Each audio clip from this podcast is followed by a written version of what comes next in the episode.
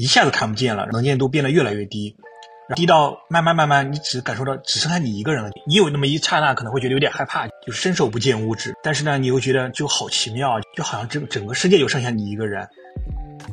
后面的人帮前面人搓澡，排到前面之后赶紧洗，水冲来之后你得赶紧帮他搓呀，搓完之后然后就轮到你了，后一个人再帮你搓。这个这个装置呢，其实呢，嗯，也是一个镜子，它是一个球面的镜子，它不停的在反射着整个火人节的这些场景，以及整个所有发生在黑市城的所有有意思的事情。跪着才能看到木屑，那怎么办？我们就跪着继续找木屑，把木屑一个个都放在自己的手上，再再把它给收集起来，这样子弄走。欢迎收听《为所欲为 Off the Chain》，我是 Vina。为所欲为是一个分享海外经历以及归国生活的播客，这里满载着远离故乡的冒险和归家的回忆。无论你是在异国追梦的勇士，还是带着满满的见闻回到了熟悉的街道，这里都可以有你的故事。在正式开始之前，先简要介绍一下火人节。每年八月底。在美国内华达州的黑石沙漠，都会举办一场狂欢盛会 ——Burning Man（ 火人节）。火人节持续九天，在这段时间里，来自世界各地的人们齐聚一堂，共同创造各种营地和艺术作品。每年的火人节都有不同的主题，但是火人节始终秉持十项原则。这十项原则分别是：绝对包容、赠与、去商品化、自力更生。完全表达自我，社区精神，公民责任，不留痕迹，积极参与，活在当下。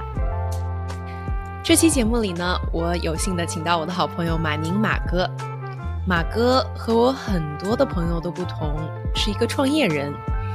他毕业于宾夕法尼亚大学，先后呢就职国内外顶尖的建筑设计事务所 Mad 和 Big，随后。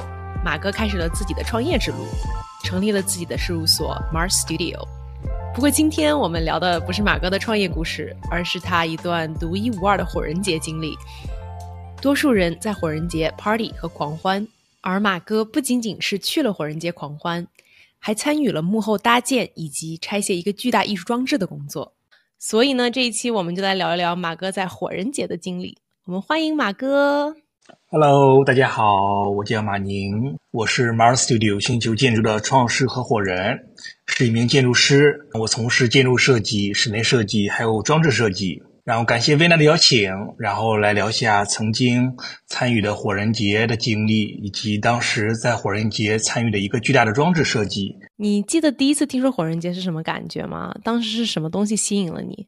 我好像很多年前就听说过火人节，蛮早的了。当时有看到一些照片，就觉得好像是在沙漠里，有很多有意思的这种艺术装置，还有一些这种末日末世的气氛，蛮吸引我的，也很好奇，也希望有一天能够去感受一下。所以说，去火人节之前就已经对他有一定的了解了。对，因为好多人其实都知道火人节，而且都对那些有意思场景和气氛呢所吸引。我也是，但是其实我并没有。我从来没有认真的去考计划过去火人节，啊，但是呢，其实有这样的一个机会，就是我当时在纽约工作，我们公司老板，嗯，比亚克，他好像前几年也去，嗯，同时呢，其实我们公司呢也是每年都有一次所谓的这种 field trip，或者说是叫就是所谓的团建的一个一个事情。那一年呢，在之前呢，我们去过日本，去过中国，去过欧洲，但是呢，那一年的时候，公司的宣讲。很正式做了一个 PPT，就说我们的这次要去火人节。那为什么去火人节呢？这个 PPT 上就很有意思，写到放了我们老板求婚的照照片。你的老板在火人节求的婚吗？我们老板在火人节找到了自己的另一半，所以很有意思。不是说火人节都不会互相留联系方式了吗？当然，留联系方式当然是肯定。也也是也是自由的嘛，所以就很有意思。之前呢，老板就去火人节遇到另一半，并且呢，很快呢，嗯，就他求婚了，在网上也是一个很大的新闻。老板也是 ins 上的一个一个名人，所以呢，就是他我我们这次的 PPT 的这个背景呢，老板求婚的这张照片，所以就蛮有意思的。所以就是告诉了我们这次我们团建嘛，所谓的我们要去火人节。我觉得你们老板有很多的私心。首先呢，他是去 reminiscing 的，他他不是纯为了团建。其次，你们还要去那边工作，对他来讲简直是 win win。因为因为我们是建筑师嘛，所以很多时候如果说是出去团建，其实应该是去某些建筑比较有名的地方，像日本呀、欧洲都很有意思。所以这次去火人节呢，是一个非常不一样的体验。但是呢，大家又充满了这种期待，所以就蛮好玩的。当时是公司里大部分人都去参与了这个火人节吗？还是说是选了一些人去做这个项目？公司呢肯定是邀请全公司的人都去，但是有些人呢可能年龄比较大了，就不太想去，或者说是有些人可能性格上对这种活动呢没有没有兴趣，这肯定是有的。所以大概可能应该去了一半到三分之二左右吧。我们主要是从两个地方出发，一个是从哥本哈根，一个是从纽约。它每年的 location 会换吗？还是都是这么一个地方？啊，没有。嗯，火人节的所发生这个地方呢，叫黑石城 （Black Rock City）。它其实是一个，并不是一个真正意义上的一个城市，因为它只维系大概七天左右。嗯，是一个完全为了这次活动而自发组织诞生的一座城市，并在七天以后呢彻底消失，就好像从来没有发生过一样。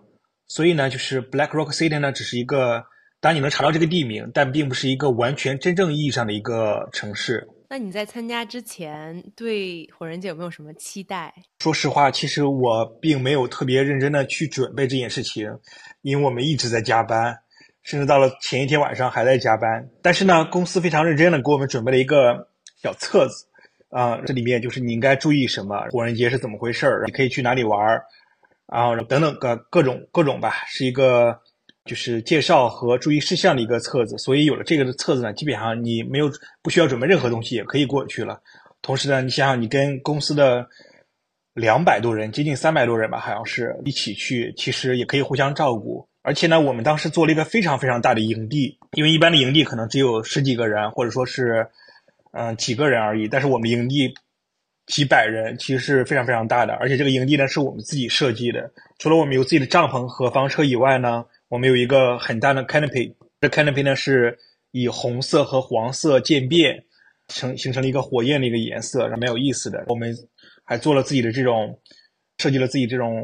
烤火的地方，厨房的位置，厨房的位置，请了厨师，等等等等吧，其实就是一个小型的一个社区。能洗澡吗？你的 camp 你们的 camping site？这是个非常非常好的问题，因为很多人都会问起来，能洗澡吗？尤其是女生呢，也非常介意这个事情。啊，两大问题吧，一个是卫生间，一个是洗澡。嗯，一般来说的话，如果你只是一个十几个人的 camp，你是没有机会能洗澡的。但是呢，我们社区比较庞大，团建嘛，所以我们自己设计了自己的。洗澡地方，啊，所谓洗澡地方，其实就是这种接了接了水，然后放到袋子里面，袋子里面再往下倒，也要很快的时间内完成这个动作。我们还设计了自己的卫生间，这些呢是可以自己使用。所以整体上来讲的话，火人节是没有洗澡的地方，但是有公共的卫生间。只不过我们自己是给自己的一个福利，设计了自己的卫生间和自己的洗澡地方。他们的公共卫生间是不是就是那种一个 stall 搬过去？对，是的。天哪！对对，会相对条件没有那么好。我本来很很想去火人节的，我觉得我现在有点被被拔 草了。我们可以待待会聊这个问题，到底卫生和洗澡这个事情对火人节的影响有多大？可以讲一讲火人节的独特的文化还有环境吗？我觉得当我到达了火人节的那一刻，我才能真正的感受到，嗯，这个火人节的独特的一个魅力和气氛。这是在世界上另外的其他地方都感受不到的。那首先呢，我先讲一下我们怎么去的，其实也蛮有意思。嗯，我们是哥本哈根的公司，纽约的公司。先是哥本哈根飞到纽约，我们在这边会合会合。同时呢，我们包机，我们直接飞到了当地的当，就是离离黑黑石城最近的一座城市，叫做 Reno。啊，到了之后呢，然后我们再包了大巴，再陆陆续续的再到达黑石城。整个路途呢是。比较久的，因为就是我们当时是七万人，所以你想想，基本上都是在大部分的人都是在第一天到达，所以大家都在排队在检票。到到门口的时候，有很多人站在路边，就希望有没有能给我一张票啊，或什么的。这个这个还挺挺印象挺深刻的。我就从来没有想到很多人可能会，他对这种想去火人节的欲望那么高，一直到了黑石城的门口了，希望能够要到要到票或者买到票，因为票是一票难求的，是很很难买的。天呐！所以我当时这样的一个经历，他们专门跑到那边去要票。对，是的，是的，嗯，你当然从另一方面来讲的话，也可以感受到这里面的很多人对这个火人节的疯狂，嗯，当然也是热爱。我后面有有认识好多人，他们说他们从他们已经来了十多年了，就每年都过来，那是真正的是对这个节日的喜欢和热爱是。呃，我甚至我都不能理解了。当然，我能我能明白为什么，但是我觉得还是有一些疯狂。在火人节期间，你最难忘的体验是什么？最难忘的体验，其实有好多体验，我都觉得挺挺有意思的。我讲讲一个有意思的故事吧。其实不是故事，就就是火人节它是在沙漠上，这里面的环境和气候呢是比较极端的，说它有可能是啊非常非常湛蓝的蓝天沙漠，但也有可能是就沙尘暴。有一次呢，我跟我的朋友在在中间的这个叫 Player，就是中央广场这块地方，在就参观各种的艺术装置。突然间沙尘暴来了，沙尘暴来了之后呢，就突然间一下子看不到对方了。你突然感觉到就就就是，其实你的朋友就离你可能只有两三米远。本来你们就在这个沙漠上走着，突然间沙尘暴来了之后，一下子看不见了，能见度变得越来越低，低到慢慢慢慢，你只感受到只剩下你一个人了。你有那么一刹那可能会觉得有点害怕，就觉得。伸手不见五指，遮天蔽日，沙尘暴在漫天的在席卷，但是呢，你又觉得就好奇妙，就好像整整个世界就剩下你一个人，你你就你就站在那儿，你其实沙尘暴来的时候你也不会走动，你就站在那儿在等着它静静的消失，但是你就在感受到这种世界只剩你一个人的这种感受，它是无法描述和言语的。大概过了几分钟之后，其实又很短，可能有两三分钟吧。这个沙尘暴就慢慢慢慢消失了，慢慢慢慢，你又看到你身边的人就出现了这个轮廓。慢慢，你看到了你背后的这个装置，也就是这些艺术装置也出慢慢出现了。然后慢慢慢慢，你的周边变得开始清晰了。大家又就好像你发现，其实你身边的几个朋友都处在原地，都在好像在享受或者在等待这个过程。你们就继续往前走，慢慢慢慢的，你就发现听见了远处有声音。因为火人节上有很多那些所谓的花车嘛，他们在放一些音乐啊，一些就也很很有意思。然后你又看到，当那个沙尘暴慢慢散去的时候，就是未见其人先闻其声的感觉。然后突然间对面出现了几辆花车，朝着你的方向过来了。那个时刻就非常震撼的，就在迷雾里面慢慢出来的感觉一样。那些花车有的像一些那种像那电影里面那种场景，也也非常酷，有些还喷火，放了巨巨大的聒噪的声音过来。我觉得挺有意思的，我当时还拿相机拍了下来，然后这这个照片我还挂在后来打印出来放在我那个公司，我觉得就挺有意思的。这是一段非常非常难忘的经历，可能在其他任何一个地方都不会存在。它并不是一个故事，但是我觉得是是一个场景，就就蛮有意思的。你说的这个场景让我想起了一部电影叫《Mad Max》，你有看过？对，对的，有看过《Mad Max》里面的很多的场景，就包括它那些。战车呀，还有什么都在火人节里面有相似的一些一些情景，就是其实很多看过《Mad Max》的人肯定是会想想联想到这个火人节，同样都有这一些这种场景，很废土，然后很末日，也也很也也很也很聒噪，很好玩。我非常心动，又非常拔草，主要是如果不能洗澡的话，我觉得无法接受。那那我来讲一下洗澡和这个卫生间的事儿。前前面有讲一下两个客观原因，就是如果说是你只是比如几个朋友过去，那肯定你做一做一个大的帐篷，那可能是对于洗澡和这个卫生间的条件还是比较苛刻的。尤尤其是卫生间，顶多可能就是没有那么干净，但是我觉得绝大部分人都能克服。但是呢，对于洗澡这个事儿呢？对于很多人不洗澡的这个事儿，肯定很多人会有抵触。但我觉得是分为两点。第一呢，就是如果你想洗澡，肯定是有机会能洗澡的。这里面可以认识不同的朋友，有些营地条件比较好，也可以洗澡，你可以也可以过去啊，混一下那边的社会。对，是的，是的，这是解决方法。洗澡还有一个地儿解决，它有个地方专门洗澡的。但这个地儿洗澡是这样子的，当然肯定是你洗澡嘛，肯定你不能穿穿衣服了，对吧？但我我不知道，我我我有点忘了所有的细节啊。但是大的方面肯定是对的。看出呢是专门洗澡的。就是有有好，你可以想象它有一阵列的一排这个水龙头，对吧？但是呢，你得排队，所以一排水龙头里面全部都是这样一排排的人，所有排的人呢，全都是裸体的，那就是像北方的那种大澡堂子呗。对，大澡堂里面你是全部进去了，对吧？但他考虑他只有一排，那这一排就所以前面人都在排队，对吧？那可能是啊，男女是都都在一个屋檐下，但是呢，是可能是男生排在男生这排，女生排在女生这排，但是互相都看得见的。为什么这样子呢？就前面的人洗，他要讲的是一个效率，因为七很多人啊过来洗澡的，就咱就说五千人嘛，那也是很很大的一个数量，对吧？你在那站着不站着不走肯定不行，那肯定有一个时时间限制，另外的有个速率限制，怎么加快速率的呢？后面的人帮前面人搓澡，要这样子。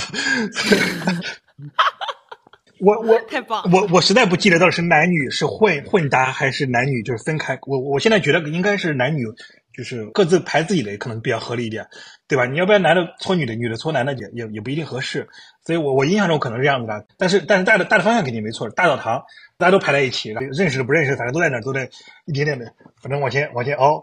排到前面之后，赶紧洗，水冲来之后，你得赶紧把它搓呀。搓完之后，然后就轮到你了，后一个人再帮你搓，就这样子一个形式。当然，我觉得你可能不一定去啊，但是有这样的一个地方，我告诉你。第二呢，就是我想讲，就是其实从大的环境上来讲的话，当你去了之后，其实你很多时候都不会觉得是在城市里面，或者说它并不是一个单纯的一个，比如说一个音乐节，或者说是一个度假的地方。它其实另一个世界，这个世界呢就会让你忘记了你原来生存的世界，无论是在纽约也好，还是在哥哈也好，还是在其他地方也好，当时那种城市的感觉呢已经不存在了，所以就导致一个什么什么结果呢？可能你对洗澡这个事儿呢其实并没有那么的在意，你或者说是洗澡啊并不是完全不能接受的，就是反倒是这里面的气氛，或者说更加像一个乌托邦一样的一个社会的所带来的一个环境呢，给你的这种触动感，嗯，会更大。它是大于这种对你对于生活的这种精致生活的一个渴望的，所以呢，这是很多人可能愿愿意过来。可能我我理解的为什么很多人愿意来很多次，甚至十几年，每年都要回来的原因之一，就是这这是另一个世界，它像一个乌托邦一样。然后这里面的人呢，就是没有任何的亲情关系，人与人之间没有任何的利益关系。你来到我的我的营地，啊，我可能有一些东西，我可以愿意分分分享我的食物，我可以分享我的酒水。我可以分享我的 story，我可以分享我的，比如带来的一些纪念品，我们可以交换，但是这里面没有任何的金钱的交易。然后唯一有金钱的可能好像是买买兵，它中间有个大的 camp 是他们官方的，如果你需要兵啊，当然基本上每每个 camp 都需要，你需要去买。但是这里面除此以外呢，不能有任何的金钱交易，这样就导致了整个社会呢，就它就是一个小型的社会，它就非常具有这样乌托邦的一个性质性质，人与人之间呢也变得这种比较的。不再像城市里面的人与人之间的这种关系一样，它是出出于一个就比较嗯单纯的一个共处的一个方式吧。所以我觉得，如果在这样的前提下呢，其实洗澡也好，还有卫生间也好，并不是那么那么重要了。当然了，我还是讲，如果说这个问题是可以解决的，并不是说完全不能解决的。你比如说，你租房车肯定比比住 camp 比住这些营地帐篷要好很多。好像是不是房车也可以洗澡？我有点忘记了啊。有有这样的一个一个情况在，所以我觉得就这些问题啊，在我看来，其实真的到了那个地方就就不是事儿了。听起来它是一个完全的沉浸式的体验，它会把你从客观社会的体验中带出来，进入一个完全不同的社会。对，是的，其实从第一天从进了你这个，我们是白天就一大早出发的，我们包机走的，中间遇到了一些坎坷，再加上排队排了很久，终于到了晚上才到。晚上就就被我的这个就是同事们呀、小伙伴们拉去拉去出去去玩。其实，在火人节，大家是需要骑自行车来，就是这是最最主要的交通方式。因为走路的话太远，但但但里面又没有车，车的话大家都停好，停好位置是不能动的，除非你是要回那个 Reno 去补给。然后，但大家主要是靠自行车。其实大家都之前租了自行车，但是嗯，自行车质量可能也不怎么样吧。我去了之后，就就我那自行车就就就有问题了。就就自己在修理，也不太好处理。其实立刻就有旁边的人过来，就问怎么回事儿，问需要帮忙不？他就帮了一会之后说让我等一会儿，他要回自己的 camp 去拿，嗯，那些装，嗯，一些一些这种一些一些工具吧。就觉得，哎，他怎么就就走了？真的过了一会就回来了，带着工具过来了，帮我们修车。修好之后，大家就就就觉得，哎，这个也挺好，里面没有人顾及自己的时间，如果有需要帮忙。如果你有这个能力，就去提供，就蛮好的。当然，这是最小最小的一方面。但是，我觉得大的氛围和这个环境，以及就 Burning Man 所倡导的这种啊，这种自由和和他的所谓的八大理念吧，就就是那个 principles，我觉得是非常非常值得嗯，就非常非常有很多人会有共鸣的，我觉得也蛮有意思。可以讲讲你参与的那个项目吗？它的设计初衷是什么？嗯，刚才讲的啊，就是这次我们其实属于一个所谓的叫团建的一个经历。我作为设计师，作为建筑师也好，其实，嗯，我们其实很希望贡献一个自己的力量，去做一个自己的装置在里面。所以呢，我们有了这样的一个想法，在我们做的这个装置呢，叫哦，挺挺好玩的。其实就是一个球，这个球非常非常大，它是可能是火人节有史以来，呃，除了那个滩堡和火人那个城堡以外，最大的一个装置了。它这个球呢，其实有一定的意义在。我们希望它是一个地球的缩影，它应该是按照一个地球的比等比例的一个缩放来进行的，应该是一个一比五十万好像，大概这样的一个一个一个数据吧。即使这样的一个比例呢，也也非常非常大。然后我们用了很大的时间去再把它拆卸掉。这个这个装置呢，其实呢，嗯，也是一个镜子，它是一个球面的镜子，它不停的在反射着整个火人节的这些场景。以及整个所有发生在黑石城的所有有意思的事情，所以呢，它其实也是一个纪念碑。七万人的这样的一个黑石城的一个临时性的城市，你无论站在哪个地方，你都能看到它，而且它非常非常显著。它这样的一个就是非常非常大的体积，也非常高。啊，我们的搭建工作呢也非常的辛苦。从所以呢，我们最早就是大概吧，提前十天左右就去了现场，进行了最早搭建。因为是一个咱完全没有任何的一个基础的一个沙漠上，需要搭。地基需要搭，其实不是地基，其实做一个钢结构，做一个基础，做木板，做写了一个钢梁，再把我们这个充气的一个大的一个巨大巨大的气球，像像像一个香蕉一样一瓣瓣的给贴上去，非常非常的麻烦。这个它是一个气球，对，它其实是一个非常非常大的气球，里面是不停的需要充气的。有一点那个花絮是我们，它是有一个截止日，就要我们在哪一天。正正式的活动之前是装完嘛？我们终于装完了，漏气儿了，又重新装，又补了补。当然了，我就说这个气气球不是吹起来的，它是像西瓜一样，是切成了很多瓣，把每半给缝合在一起一样，最后把它给冲起来，是这样的一个事情。所以它的材料是布制的嘛？可因为它看起来像钢板。对，它其实是一个这种类似于像像镜面的一个一个装置，当然它是它是柔性的。我们想展示周边的很多的一些活动和场景。它成为一个就是很多，比如说音乐节啊，或者说是一些活动的一些发生地，啊，它而且呢，它也跟这个沙漠融在了一起，就像因为它是镜面的嘛，也成为了夜晚啊狂欢的一部分，就反射周围的所有的这些场景。其实我们有这样的想法在，所以它其实是很有意思一个一个非常纯粹的一个集合体，所以大概是这样的一个设计吧。我我们提前进入，大概有七天这样的一个狂欢，每天呢下面都有一些一些表演。有音乐，有一些装，有些那种艺术家在里面做一些其他的一些舞蹈啊，等等等等，让每天都不一样。它有一些灯光反射周围的一些场景，都蛮有意思的。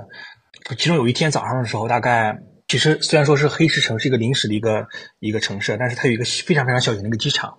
很多人如果想来的话，是可以直接乘飞机过来的，私人的小飞机那种。它有一个活动，类似于你可以去排队，早上的时候去。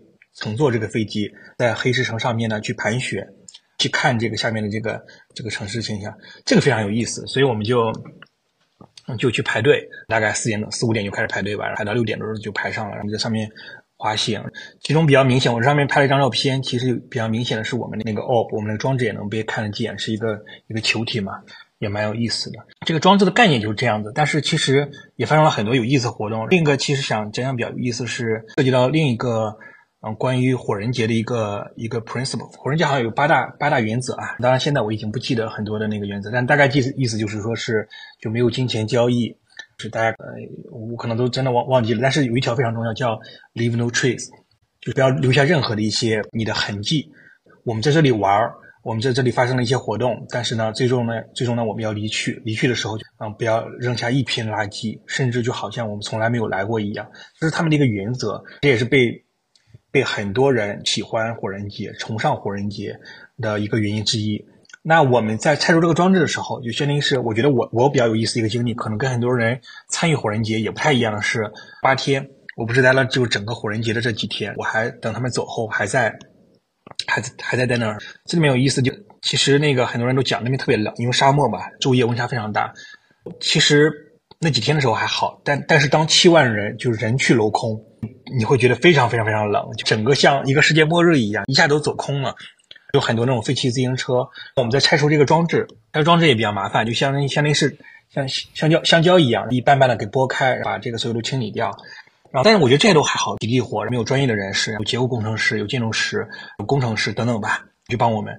嗯，我们拆完了所有的这些气球，还有它的钢结构，车能走。我们下面呢有有个 dock，是一个那相当于是那个木板，木板是放在了当地基上面来，我们需要拆除掉，一个拧螺丝，也都很辛苦。其实我们因为我们自己做的装置嘛，也也没有什么什么工程队啊什么来来帮我们做这些，都是我们自己亲力亲为。装完之后呢，嗯，最后呢，有些木屑我们需要去把它给去去弄掉，因为它就秉持这个 leave no trace 的一个原则，需要把这些木屑全部捡走。然后当时呢就很辛苦，又觉得哎呀，就是在沙漠里一一点点找这个木屑，但是呢就是觉得这个是很有必要的，我们所有人都在捡到手上，一颗颗捡到手上，最后再把它扔掉。啊，在这样的情况下呢，好像他们有当地的可能有类似那种质检员之类，就火人节的官方的人员会过来检查，觉得还是不行。那我们怎么去捡呢？我们就，我当时就觉得木头至少是自然的一部分，可能有一点点吧，几乎是你站的，你你如果你站的时候你是看不见木屑的，你只有跪着才能看到木屑，那怎么办？我们就跪着继续找木屑，把木屑一个个都放在自己的手上，再再把它给收集起来，这样子弄走。我没有觉得就是很累，我觉得也也不是觉得很夸张，而是很敬畏这种行为。我们真正做到了说，嗯，秉持这样的一个原则，每个人都在付出。我我带来了什么，我就要把这些东西全部带走。即使是它是一个最小的一个木屑，另外呢，当然还有，比如说他们那个 temple 也被全部被烧掉了。烧掉以后不是说简单的烧掉就完了，他们还要清理。然后只不过 temple 是官方的，有官方的人来作作为清理。嗯，所以所以我觉得这点蛮有意思的。从从设计到参与到这个活动开始到最后 leave no trace，就这是一个蛮有意思的一个一个过程。它是一个非常有仪式感的过程。整个设计都让有让你有一种很酷的感觉。我在这里狂欢，我不带走一点东西，我也不会留下一点东西。对，是的，我觉得这个就是火人节可能最大的魅力，就是每个人都秉持这八项原则。如果你来，你就要遵守这八项原则，可能每一条都有它自己的道理，每一条都必不可少一样，大家都遵循着这一个这里的一个原则。然后我觉得这样才能生存，而且才能更好的去融入这样的一个环境。所以来这里人其实不应该是享受服务的，而是应该是去贡献什么。如果你只是觉得去一个旅游胜地，你躺着被被服侍、被被服务，其实不适合这里的。这里的更多的是一个社区，每个人在贡献、在交换、在甚至在交换一些自己的想法或理念之类的。然后我觉得这这就是最有意思的地方。我很喜欢这个概念。除了你参与的 Orb，还有哪些艺术装置或者表演给你留下比较深刻的印象吗？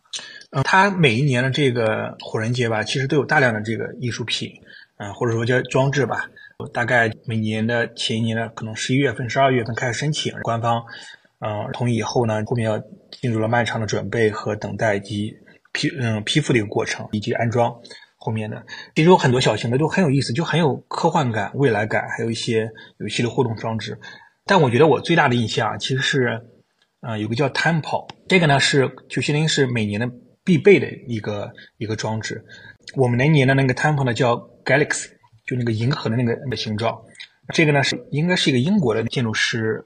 啊，设计的。我当时在里面拍照的时候，还遇到了一个建筑师，他还留了一个联系方式。我觉得，因为那那是我见过的所有的过往的火人节里面，嗯，持以及到了今日啊，我觉得就是设计的最好的一届的 temple，叫叫 Galaxy。从空中看的话，它像一个嗯一个旋转的一个一个黑洞，或者说是一个流星一样，就很像这个嗯星际穿越上的一种这种这种这种场景，很漂亮。啊，但是呢，我觉得就形式是一回事，它像火山一样在外面看。但是呢，它是用来做什么呢？就整个火人节的气氛呢是非常非常的热闹和这，甚至有些喧嚣的，有有很多的这种花车放着巨大的声音，还喷着火之类的，就跟电影上的这种场景一样。还有很多的音乐节啊、表演等等，都非常非常吵闹。就整个世界呢都是其实白天一直从白天到晚上，它是二十四小时的。但是呢，Temple 那 Temple 不一样，Temple 呢是一个另一个世界，它其实不是一个建筑，它是一个临时的一个，其实也是个装置，就。应该叫什么呀？反正大概就是一个，它并不是一个实体墙遮蔽的一个建筑，它其实是一个装置，一个一个叫 pavilion 嘛，一个大有巨大的 pavilion。人们进去之后呢，你到一个镂空的设计，对，就 pavilion 嘛，应该叫。那你进来之后呢，你就发现其实不一样的是在于，明明其实大家都在这个火人节，但你当进入 temple 之后，你发现你进入了另外一个不一样的世界。那这个世界呢，就是跟外面的喧嚣不一样，这里面就充满了。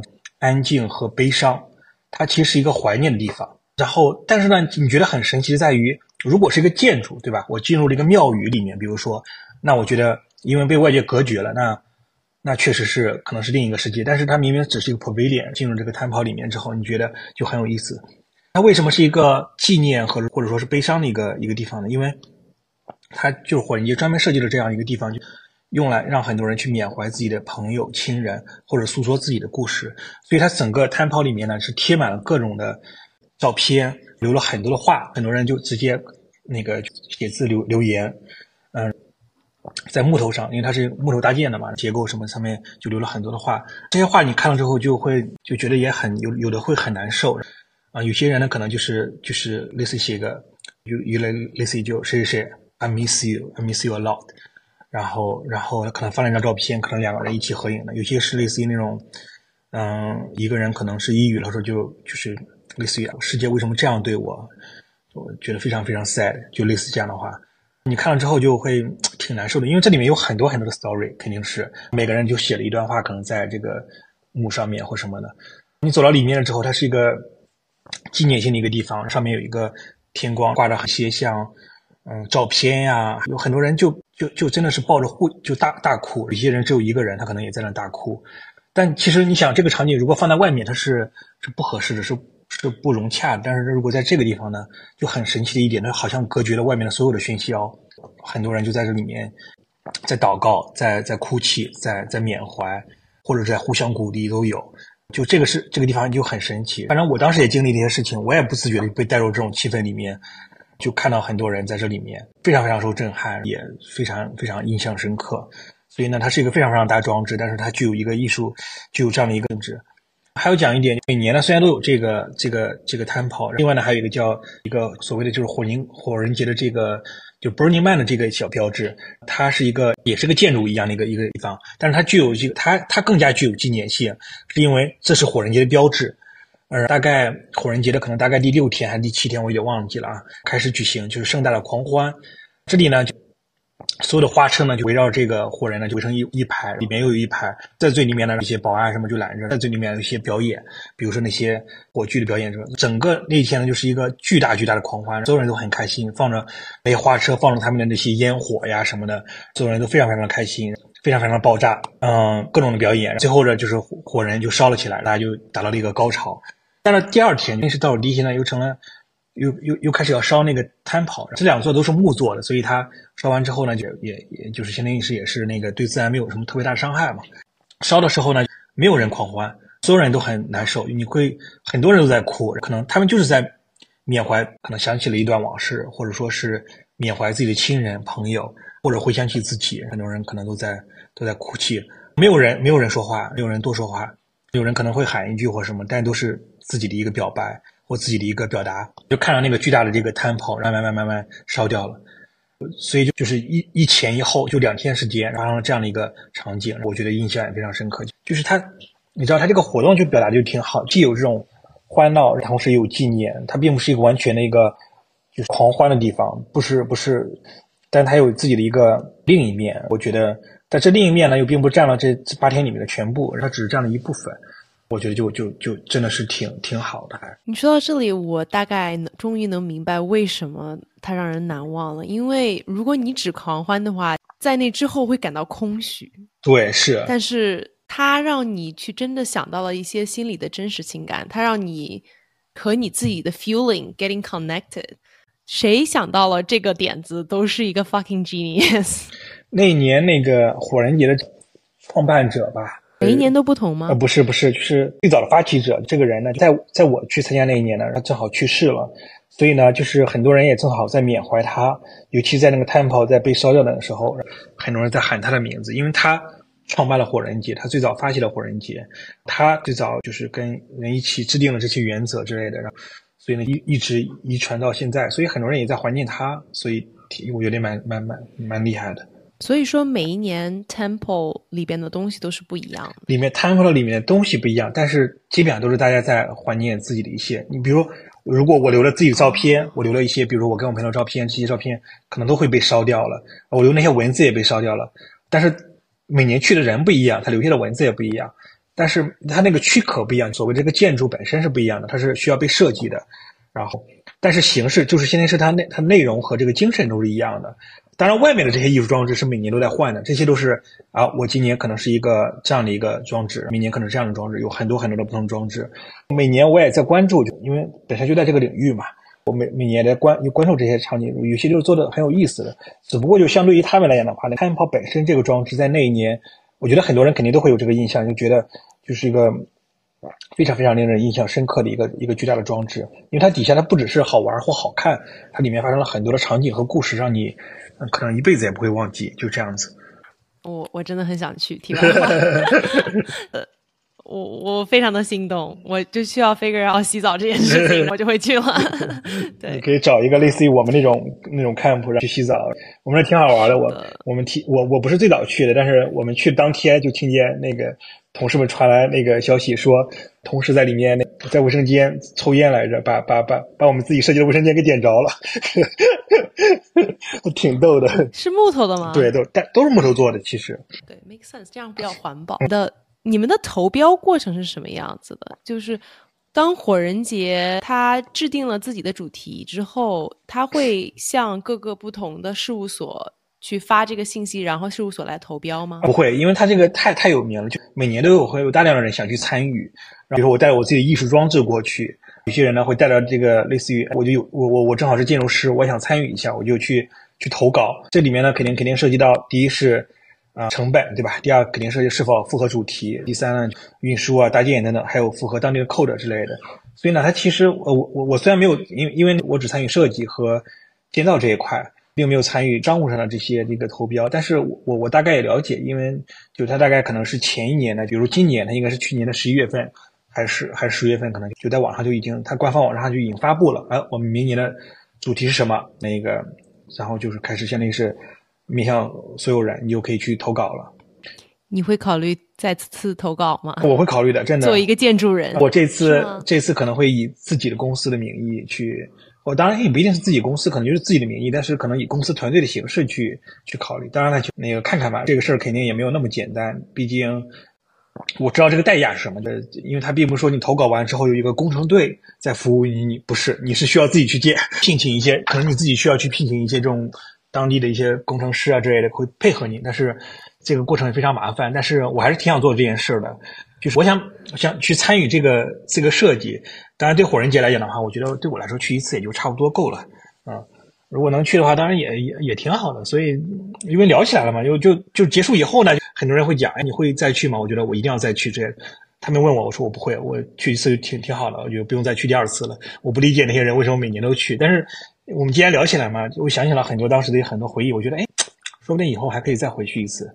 我知道了，我去的时候就是你投稿被选上的时候，这样我就可以洗澡了。可以可以，搭建个字。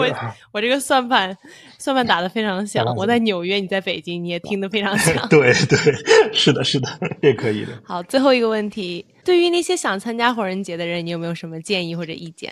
我觉得这这这个这个活动吧，其实嗯，其实值得去参与一下的，因为就跟我讲到的一样，它。嗯，它是一个非常非常不一样的一个一个体验，它不是音乐节，它也不是一个夏令营，也不是说所谓的一个度假的地方，它是一个另一个世界，另一个世界其实对，嗯，对这个对这个地球来说的话，其实是不一样的，因为我们这个地球村，大家都在秉持一个大的原则，在在在社交，在在互动，在在生存，但是到了另一个世界之后，你发现不一样。那什么是乌托邦？我们早就听说过这个名词了，但是对我来说的话，如果我到了那儿，我才知道什么叫乌托邦。